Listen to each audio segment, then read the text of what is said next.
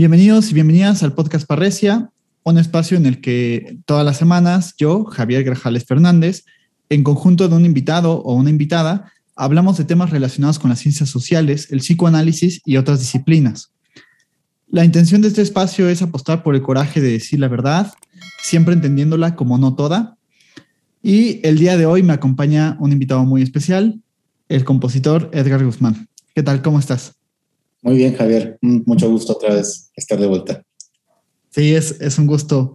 Eh, estábamos platicando ahorita como de el punto en el que nos quedábamos, pero eh, antes de, de, comenzar me gustaría darte un breve espacio para que te presentaras, para quien a lo mejor no vio el, el video pasado eh, o, no, o no te conoce. Mm, sí, bueno, soy Edgar Guzmán, compositor mexicano, vivo en Querétaro.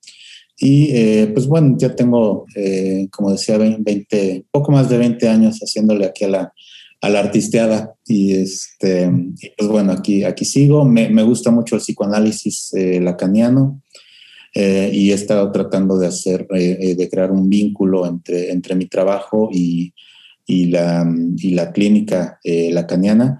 De hecho, esto no, lo, no lo dije la, la, la vez anterior, pero eh, tengo este, este año empecé mi proyecto de un libro para eh, justamente un poco explorar esa, ese vínculo que he estado tratando de realizar en, desde hace varios años en las obras, las obras, este, piezas musicales, y bueno, ahora tratando de, de, ponerlo en palabra, ¿no? En ese formato. Ah, buenísimo. ¿Y ya tienes como, ya, ya lo tienes como elaborándolo? ¿Ya, Tengo, ya escribirlo o algo? Sí, eh, tengo como una, ya un esquema de, todo. A ver, capítulo uno, este, voy a hablar de esto, esto, esto. Y así como pensando también en una, eh, eh, bueno, ¿a dónde va a desembocar todo esto? Em, y, bueno, esto surge por unas, unas conferencias que, que, dieron unos compañeros compositores cuando inició la pandemia. Se organizaron para, para hacer pláticas y clases en línea de manera gratuita y, de ahí eh, dije, bueno, pues voy a, voy a aprovechar ese, ese momento, aparte de, pues bueno, para digo, tener alguna, contribuir con alguna actividad durante la pandemia, como te decía, eh, pues para, para declararlo, ¿no? Para decir, bueno, pues voy a hacer esto, este es, este es un propósito, pero eso fue hace, eh, em, fue hace como año y medio. Pasó todavía este, el año pasado que estuve trabajando en otras, en otras obras para, el Sistema Nacional de Creadores, del que fui parte en 2017. Eh, y, bueno, ya ahorita este año es que, que em, empezó y dije, me voy a dedicar a eso y ahorita tengo como, em, ya con todo el trabajo previo, las obras, todo lo que he estado pensando, lo de la conferencia que te comentaba y así, em, pues bueno, tengo como este esquema, ya empecé a escribir eh, buscando el, el, digamos, el tono del libro, ¿no? Eh, es decir, no, no lo quiero escribir en un tono académico, aparte de que no me saldría, pero eh, sino bueno, también este, organizando ese material, bibliografía y, y, demás, ¿no? Como bosquejos ahí de capítulos, de cada capítulo hasta ahorita. Ah, buenísimo. Está, está muy interesante. Ahí cuando, cuando lo tengas, eh, organizamos algún live o algo para que lo, para que lo presentes. Andale, invitado. Claro. Este, bueno, la, el video pasado hablábamos un poco sobre esta estructura de lo simbólico, de cómo lo simbólico determina aquello que aparentemente es libre, como en el caso de la composición, lo que sería la, la improvisación, ¿no? Eh, y en, el campo del psicoanálisis hablábamos de esta cuestión de la asociación libre, de qué tanto verdaderamente se puede ser libre al asociar representaciones, palabras, eh, al organizar un discurso, ¿no? Qué tanto es el yo quien, quien organiza ese discurso y qué tanto no es una estructura eh, que nos determina a nosotros o que nos tiene a nosotros engarzados. Eh, pero también creo que algo que, que faltó comentar es que, bueno, para el psicoanálisis esta estructura simbólica está agujereada. Es decir, ahí en, en los simbólicos donde Freud sitúa la, la castración eh, como aquello que, que, agujerea este, este orden y que eh, este, esta la función del agujero tiene que ver con ofrecer también distintas posibilidades, ¿no? O sea, eh, pensaba que de ahí vienen también toda esta variedad de, figuras musicales, eh, de ritmos, etcétera, o todas estas posibilidades que se puede hacer en la música y también, digamos, en la clínica psicoanalítica, el hecho de que, de que lo simbólico está agujereado permite que todas estas posibilidades se desplieguen. Y em, no sé cómo, cómo lo veas tú. Bueno, justamente de lo que estaba eh, comentando de, la, de algo que, que, platiqué en esa conferencia, es pensando en, en, lo imaginario, bueno, lo imaginario es eh, según Lacan, ¿no? Lo, que da consistencia, ahí, hay una consistencia. En lo simbólico está el agujero, ¿no? Y en, y en, y en lo real es esta, esta parte, digamos, que, que, que, es, que escapa a lo simbólico que, y así, ¿no? Digo, muy, este, dicho muy responsablemente así nomás, pero eh, a lo que voy con esto es de que sí, justamente en por ejemplo, en, cuestión de la, en, la creación, al, crear eh, o, plantear el proyecto de crear una obra, siempre hay una parte de, esta, eh, de este imaginario que es lo que, lo que digo, bueno, después voy a tratar de eh, simbolizar, ¿no? De, de, esto, esto que está como, que, que, que, tiene consistencia imaginaria, después pasa, digamos, al plano de la escritura, al plano de lo simbólico, y en la escritura siempre hay algo que falla, siempre se encuentra este este, esta, esta falla, ¿no? este agujero que ninguna escritura te va a, bueno, de escritura en este caso, pero digamos lo simbólico siempre te va a quedar este, debiendo algo, ¿no? Pero, pero eso, eso este, no solo en lo, más que en lo imaginario, pues por lo, por lo real y el sonido, eh, el sonido es lo real, siempre hay algo que, que no, no vamos a poder eh, eh, definir de él, que, que hablando de música, pues nunca vamos a acabar de decir que, nunca vamos a poder decir qué es, ¿no? Se pueden usar algunas metáforas, hacer algunas analogías con, con alguna cosa más tangible y eso, pero, pero justamente es eh, ese, que eso ya sería incluso tal vez, incluso algo, algo creativo, ¿no? Buscar estas metáforas y demás. Y, y, todo eso, sí, como dices, pues es por esta, este agujero de lo, de lo simbólico eh, que es por donde también, pues la escritura, me acuerdo mucho de esta frase, ¿no? Que la escritura es litoral, se baña en las, en las playas de lo simbólico, pero, em, pero toca eh, lo real, el, mar, el océano, ¿no? Es, la estoy parafraseando, eh, diciendo un poco mal, pero, pero va por ahí, ¿no? O sea, esta relación con la escritura y, y con lo simbólico, que como dices, pues sí, hay, hay algo que, que, que, que, te va a, a, quedar debiendo esta, esta falta, pero pues es por esa falta que, que empezamos a buscar, eh, como dices en este caso, pues tal vez ritmos distintos, figuras, este, melodías distintas, sonidos, sonidos nuevos que, eh, que sigan teniendo esa, ese contacto con, con lo real, ¿no? Claro, Claro, claro. Y ahorita que decías de esta, esta tripartición, ¿no? De lo imaginario, lo simbólico, lo real, decías lo, lo imaginario es esta parte de la consistencia, lo simbólico es esta parte del agujero.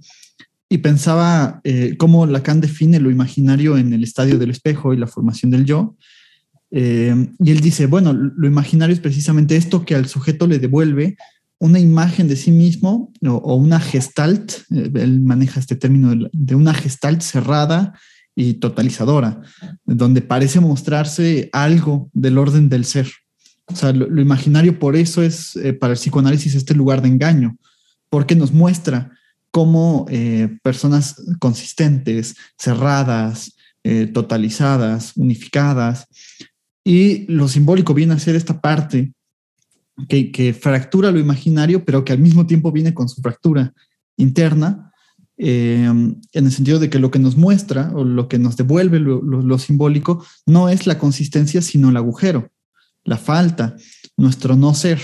Entonces siempre estamos como en, esta, en este conflicto entre, por un lado, eh, se me devuelve una imagen de mí mismo como completo, pero por otro lado estoy, estoy agujereado. Mi realidad es estar agujereado y en falta.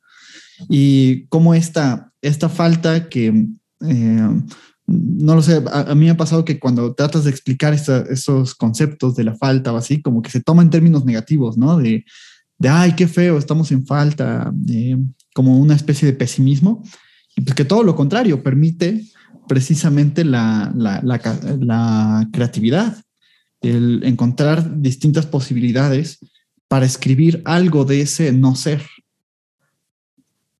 Claro, no que este, o sea, que habría que escribir si ya, si ya todo estuviera, ¿no? Eh, ya todo estuviera hecho, si ya todo estuviera escrito, pues no, ¿qué haríamos, no? Em, es, y es por eso que, eh, pues, ahora sí que, que, no falte la falta, ¿no? Es, eh, pero también ahorita ah, me quedé pensando un poco en, en cuanto a em, lo que em, es, es, este tema que luego se toca o, entre los músicos, que es el, el paradigma Beethoven el paradigma que tiene que ver con esta imagen del compositor que, que todo lo sabe en cuanto a su obra al menos, o sea, que es consciente de todo, que sabe que está en control, que está, o sea, es amo y señor de, su creación. Y esto, em, pues, em, a mí también me, yo también pues tuve, tuve esa etapa, ¿no? De que, bueno, escribía algo y eh, ingenuamente pensando que lo que estaba escrito, eh, es decir, que no iba a haber pérdida en la escritura, ¿no? Pérdida en cuanto a lo que yo había concebido y que ingenuamente creía yo que la escritura eh, no, iba a haber pérdida. Y más allá de la escritura, en la interpretación también después, ¿no?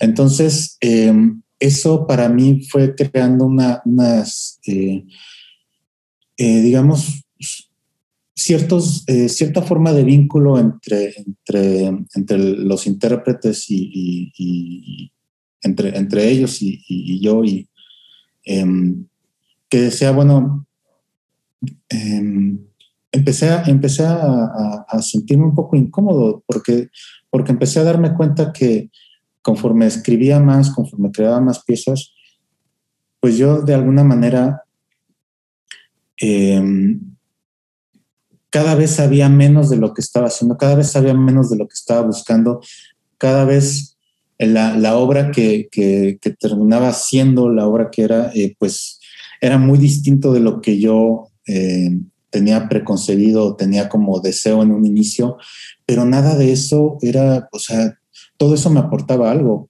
Entonces muchas veces era de que, pues, eh, ante la pregunta de que, bueno, ¿y esto por qué lo escribiste? Pues era, eh, me costó mucho trabajo aceptar el, decir, no sé. Entonces, y me costó mucho trabajo, creo que por esta imagen que yo refería de que el compositor que, esta imagen del compositor que lo sabe todo y que, y que para todo tiene una explicación. Y es una de las cosas que, eh, retomando eh, la pregunta de la cápsula pasada, de por qué el psicoanálisis, que, que pues es que este, justamente el psicoanálisis bordea ese no saber, bordea ese vacío ¿no? Y, y de alguna forma es algo que, que, yo siento que ahí me faltaba, ¿no? En, este, para abordar en, mi trabajo y, y, es una de las cosas que, que creo yo que, que me, me, pueden, este, bueno, que me han estado sirviendo y me, me pueden seguir sirviendo. Claro, sí, sí, sí. Y yo pensaba, eh, te decía la, la, vez pasada que, que igual yo me, me dedico por, por gusto, porque, porque me encanta a la, a la batería, ¿no? Eh, obviamente de una forma eh, informal, ¿no? Para cualquiera que, cualquiera que vaya a una academia de, de bateristas y así dirían, bueno, ¿no? Pero, o sea, porque hay todo un mundo ahí que desde luego yo no, yo no he recorrido. Pero, mm, no sé, como que yo pienso que las veces que mejor toco batería o las veces que, que más me gusta a mí tocar, tocar batería son las veces que, que me dejo llevar o sea, digamos que hay todo este trabajo previo de, practicar con el metrónomo, lo que te decía la vez pasada de las horas nalga, de sentarte, eh, estudiar, tratar de ver qué es lo que estás tocando, tratar de, incluso simbolizar qué es eso que se está tocando, ¿no? Eh, y después hay un momento también para, para dejarse ir. O sea, como para decir, eh, ya practiqué esta canción, ya practiqué este ritmo, ya estuve duro y dale haciendo el conteo en mi cabeza y así y llega un punto en el que te sale totalmente natural. Eh, bueno, o lo que muchos músicos dicen esto, ¿no? De, que te salga natural o como si no estuvieras esforzándote, ¿no? Eh, porque precisamente tiene que ver con, con dejar de creer que soy yo el que organiza todo esto que se está haciendo, que se está produciendo para, eh, digamos, que sea más bien el instrumento el que me toque, que sea más bien eh, este, el instrumento el que se adueñe de mí, de incluso de mi cuerpo, porque, pues bueno, obviamente tocar implica un movimiento del cuerpo, pero que también está en función del instrumento mismo. Y pensaba también como, como en el vínculo que hace Freud entre la creación, ahorita que estamos hablando como de todo esto de, lo, de lo que está determinado, la creación y lo infantil. O sea, Freud, Freud creía que, había como esta cuestión de, lo infantil en la creación. O sea, que todo niño es un gran creador y que cuando vamos creciendo eh, vamos renunciando un poco a esta capacidad eh, creadora, pero que en realidad no hay una renuncia, sino que hay una permutación. O sea, la vamos sustituyendo con fantasías, pero que son fantasías que, que nunca se materializan, ¿no? Y que ahí es donde viene este problema neurótico, o sea, que eh, tengo algo que quiero crear, que quiero hacer, lo creo y lo hago, pero en la fantasía y nunca, nunca aterriza como a un lugar así, aquí, ¿no? Esa creación. No sé cómo, cómo lo piensas. Bueno, estaba pensando que en el caso de... Eh, em, bueno, voy a hablar sobre mí, para, iba a decir los artistas, pero para no generalizar. Eh, a pesar de, de que se sí se, tiene esa experiencia en algún momento de que eh, eh, hay algo concreto, algo que se concreta en, la obra, ¿no? Es, eh, o sea, que incluso, o sea, tienes así la, o sea, que dices, aquí está, ¿no? Y, lo que sacas es una, un bonche de papeles, ¿no? Que dices, pero que dices, aquí está la obra. O, o también cuando sale alguna grabación que dices, ah, bueno, ya aquí está el, el, disco, ¿no? Ya lo tengo en la mano, así. Pero Sí, es, curioso porque eh, es, eh, te digo otra vez en mi caso, esa, esa, sensación como decir, ah, bueno, aquí está, o sea, como que en, cuanto lo tengo en la mano ya se pierde, ¿no? Es decir, bueno, ya, ahora, ahora la siguiente fantasía, ¿cuál va a ser? entonces es este, estar, ese, eh, pues, pues sí, yo creo que es, no, no, no, o sea, es, es un, nunca acabar y eso es, lo que se va construyendo es como una una frase que me gusta mucho, que de, este eh, es un eh, es un crítico de arte, se me fue, Nicolás Burrió, eh, teórico de arte, que dice una obra es un, cada obra es un punto en una línea, y esta y esta pues esta línea es interminable y, desafortunadamente no es una línea recta tampoco, ¿no? Entonces es como, pues sí, esa, esa, esa, esa fantasía ahí, ahí, ahí sigue, bueno, esa fantasía nunca se concreta, ¿no? Sintiendo bien lo que, como la, manejas, pero acá a pesar de que llega un momento, ya hay un punto en el que pareciera concretarse algo, eh, pues de todos modos ahí, ahí, ahí sigue, ¿no? Esa, eh, esa compulsión a la repetición, otra obra, otra obra, no sé. Claro, sí, sí, sí. Y también pensaba como en ese mismo texto del creador literario y el fantaseo, eh, Freud lo que, lo que revela es que, el sujeto no muestra sus fantasías, sino que las mantiene como en un foro interno, privado, eh, porque esas, el cumplimiento de esas fantasías supondrían un escándalo o una, cuestión problemática para, la, para las exigencias de la cultura. Pero dice, el poeta, al contrario, ¿no? O el creador literario, o como, como quieran llamarle, eh, el poeta ofrece más bien este placer previo porque presenta esa fantasía de una forma estética, o sea, esa fantasía que entra en contradicción con los ideales de la cultura y etcétera, lo plantea de una forma estética y eh, al mismo tiempo desfigura las fantasías para generar una descarga de tensión en los espectadores. O sea, eh, no sé, yo pienso, por ejemplo, en un cuadro de, de Francisco de Goya. O sea, que, que, lo que muestra a Francisco de Goya, pues no es algo lindo pero está atravesado por toda una estética y por todo un arte. Y se nos presenta una, y nosotros podemos ir y ver un, un cuadro de, de Goya. Eh, iba a decir un cuarto porque, bueno, ves que él pintaba como en, sus paredes, ¿no? Me parece. Y eh, pues bueno, él pues muestra algo que no es lindo, pero como está atravesado por el arte, a nosotros nos resulta tolerable verlo e incluso sacar una interpretación o incluso puedes decir me gustó este cuadro o me gustó lo que quiso decir, etcétera. Eh, que no es eh, como si viéramos o sea, no sé, me imagino qué pasaría si viéramos el contenido de un cuadro de Francisco de Goya así, ¿eh? materializado en la realidad. Sería horroroso, ¿no? Pero acá está desviado, acá está estetizado y está desfigurado también de cierta manera. Claro, incluso si, si es arte abyecto, pero es de alguna manera, pues es, no deja de ser arte interpretado de cierta manera. Eh, ahorita pensé en, esta, eh, bueno, eh, es Marina Abramovich, sí, sí, Ajá. Este, sí esta, esta pieza, ¿no? Donde se pone ella, se, se, expone a que le hagan, que la pinten, que la corten, que la, ¿no? Y eso, pues revela esta parte de la, digamos, de la naturaleza humana que, en otro contexto, eh, pues no, no, no, lo, no lo apreciaríamos de esa manera, no lo, y no lo, no lo aceptaríamos tampoco, ¿no? Em, ahorita, ahorita pensé en, me acordé de la, eh, anécdota de esta, eh, esta obra de, de Igor Stravinsky que cuando se estrenó en París, eh, no me acuerdo ahorita bien el año, pero es eh, La consagración de la primavera, eh, que se estrena en París y que fue un escándalo y que, o sea, ahí, ahí estoy pensando, bueno, pensé rápidamente que incluso ahí, a pesar de que estaba atravesado por el, por el, por el arte, pero, pero no deja de, haber algo, y creo que ahí es donde, donde a uno debería apuntar, que, que no debe de, de dejar de haber algo que genere eh, algún tipo de, reacción incluso negativa, ¿no? O sea, no, o sea, no, no, no hay que pensar, eh, creo yo, en, decir, bueno, voy a todas estas fantasías que tengo en mis perversiones y todo, las voy a hacer, las voy a presentar de una manera em, eh, en, una obra de arte y este, a lo mejor si muestro, como dices, el ejemplo de Goya, ¿no?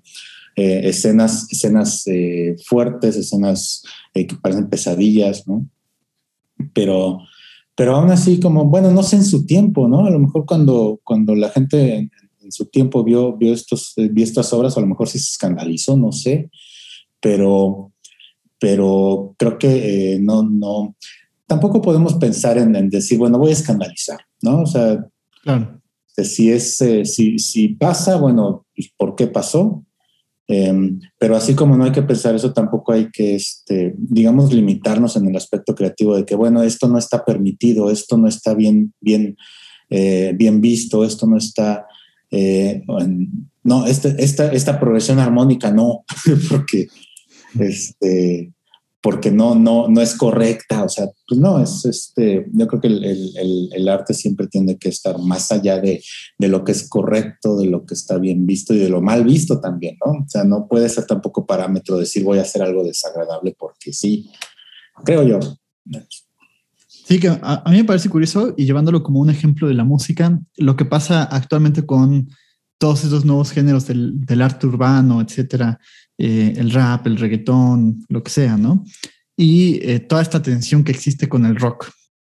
Eh, a mí me encanta porque me parece que el rock surge también como, como esta necesidad de, de hacer ruptura, de, de, emanciparse, ¿no? Nace de, de, cierta manera como un sueño de la modernidad, el rock. como de tratar de, de, romper con los valores previos, establecer nuevos valores, establecer pues una serie de ideales también. Eh, la, libertad sobre todo, ¿no? El poder hacer lo que a mí se me, se me venga en gana, eh, pero que tenía como esta, esta cuestión sí subversiva, ¿no? Como de todo lo que se venía conociendo, pero que hoy por hoy vemos que, que ya, no es, ya no es así, o sea, hoy por hoy el, el rock ya no necesariamente es subversivo, sino que también hay toda una vertiente del rock comercial, eh, o sea, tú vas a una tienda de zapatos y el cartel aparece un niño con una guitarra eléctrica como vestido de rockero, con, con el look de rockero. Y lo veo también como en estos metaleros, por ejemplo, que se ofenden porque Metallica hizo una colaboración con, con Balvin, etcétera, ¿no? O con Hatch, etcétera. Eh, y, yo me pregunto como, bueno, pues no acaso hacer eso, o sea, hacer una colaboración que nunca se esperaba, eh, que puede estar atravesada por lo comercial y, lo que sea, ¿no? Que, también creo que hay algo de eso. pero, pero que al menos sí tiene como este carácter de, de sacarnos de onda, de cómo es posible si se supone que Metallica es un género y los demás son otro género, cómo es posible que colaboren, que hagan algo nuevo, ¿no? Y ahora me parece que a, pesar de que a mí no me gusta el, reggaetón y no me gustan todos estos, estos nuevos géneros, ¿no? Eh, pues me parece que, que, incluso a veces pueden llegar a ser como incluso más subversivos que lo que fue en su momento, ¿no? O que lo que está haciendo actualmente el rock. Claro, yo siempre en, en esos casos digo, bueno, más allá de, los gustos personales de uno, o sea, también ahí hay una, si algo, algo genera tan, algo más allá que el, que el disgusto, digamos, eso, eso nos dice más de nosotros mismos que de lo que sea que estemos escuchando, que lo sea que estemos leyendo. O sea, la pregunta tendría que ser hacia, hacia nosotros mismos. Bueno, ¿por qué me disgusta tanto esto? ¿No? ¿Por qué este, esto que me dice de mí, de, del entorno en el que en el que me he formado, no sé, ¿no? De, este, de mi forma de escuchar también, ¿no? O sea, es, eh, y, bueno, pienso ahorita que también hay una, em, un concepto de, que se llama la escucha reducida de Pierre Schaffer, que él, lo que propone es una escucha que em, literalmente reducida, pero reducida a qué? A las, las cualidades eh, o las características em, puramente acústicas, ¿no? Del, sonido, su morfología, su tipología, hacer como esta taxonomía. Y esto, más allá de que si es, si es un sonido que, ah, no se puede ser un, cantos de aves o un sonido de, la ciudad, más allá de decir, ah, este, y empezar a crear como una historia, ¿no? Ah, de que ahora, ahora escuchaba aves, ah, pues estaba en el campo, ahora estoy en, no sé, ahora pasó un, un automóvil de tal marca, de no sé qué. O sea, más allá de, esas cosas y que a lo mejor nos pueden, eh, por asociaciones que uno haga, eh, nos pueden hacer disfrutar, disfrutar esta, esta, esta, una pieza de música concreta de esa manera, ¿no? Pero Schaffer lo que proponía era una escucha reducida que justamente dijera, no, es que no me importa si son aves, no me importa si son máquinas, ¿no? Eso no debe de importar. Lo que yo debo escuchar o lo que propone que se escuche es el, digamos, al, sonido, digamos, al sonido en sí mismo, ¿no? Que este, en este caso, pues remitiendo a sus características, te digo, acústicas. Y, bueno, me hace pensar un poco en también esta, em, no sé si tenga alguna relación y estaría interesante platicarlo con, con la, la, atención flotante, ¿no? De Freud, que es este, que el analista debe dejar de lado su, pues su subjetividad, o sea, el analista, el que está en el consultorio no es el sujeto, ¿no? No sé si puede haber alguna conexión ahí. Son de las cosas que te digo que me parece interesantes pensarlas desde, desde ambos frentes, ¿no? Y ver si hay algunas conexiones. Claro, o sea, yo pienso que sí, porque, eh, bueno, las, cuando Freud elabora esto de la asociación libre y la atención flotante, lo hace como al respecto de las reglas que se juegan en un análisis. O sea, entonces dice, la única regla que hay para el paciente es eh, que diga todo lo que se le venga en, mente, sin importar si es incómodo, si es doloroso, si parece que no tiene nada que ver, o incluso si tiene que ver con la persona del psicoanalista. Pero también está la regla del, psicoanalista. O sea, el psicoanalista también tiene una regla y es colocar esta atención flotante. O sea, escuchar todo lo que el paciente diga sin, eh, sin que intervenga este yo que selecciona, juzga, eh, categoriza, jerarquiza el material discursivo del paciente. O sea, como que um, si el paciente me cuenta algo, pues que yo no esté diciendo, bueno, esto no es importante, eh, lo importante es que me cuentes por acá. O sea, sino más bien tratar de colocar una atención eh, generalizada y estar viendo, o sea, que se despliegue esta red discursiva del paciente y que creo que tiene también que ver con, la música, o sea que de cierta manera eh, uno cuando, cuando está escuchando música también selecciona, como no, a mí no me gusta el reggaetón porque es horrible, es un asco, es muy comercial, etcétera, ¿no? Y colocas una serie de prejuicios que dices, bueno, y si lo escuchas y ya, ¿no? O sea, como, como que eso también me pregunto como del por qué nos genera tanta bronca algo, ¿no? Y si nos genera tanta bronca, pues eh, eso, justo lo que dices, o sea, preguntarme a mí qué me está pasando. O sea, ¿qué, qué está despertando en mí? ¿Qué, por, qué, ¿Por qué me molesta esto y no otra cosa? Porque a alguna otra persona le podrá molestar escuchar Metallica, eh, sus antiguos discos, y ahora le podrá parecer lo máximo. Eh, no lo sé, es tan, tan subjetivo que se pierde ahí. Eh, y si te parece, podríamos como, como irlo desarrollando a más profundidad en los siguientes dos videos que, que, nos restan. Ahorita ya llegamos a los 30 minutos. Este, no sé si quisieras agregar algo como para ir cerrando. Bueno, nada más para que no se me olvide que este, a final de cuentas eh, nos disguste, escuchemos algo, nos disguste o nos guste, lo que sea, pero, eh, pero lo importante es que hay una reacción, o sea, no, no puede no haberla. Y, y, creo que lo que hay que eh, es, cuidar es, bueno, o bueno, no cuidar, sino lo, lo, que decía, como que pensar, bueno, y esta reacción que yo tengo, incluso si es, si es, si es buena, si es agradable, pues también eso hay que, hay que preguntarse, bueno, ¿y por qué esto sí y esto no? Esto, o sea, porque al final de cuentas es, ah, no deja de, de, crear la posibilidad de decirnos algo sobre nosotros. Claro, totalmente de acuerdo. Y pues bueno, eh, a la gente que nos está escuchando, que nos está viendo, agradecerle su visita al canal.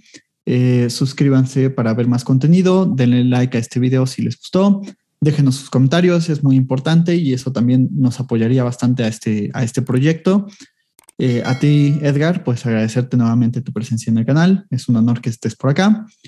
Y bueno, pues nada, seguiremos charlando en los siguientes dos videos.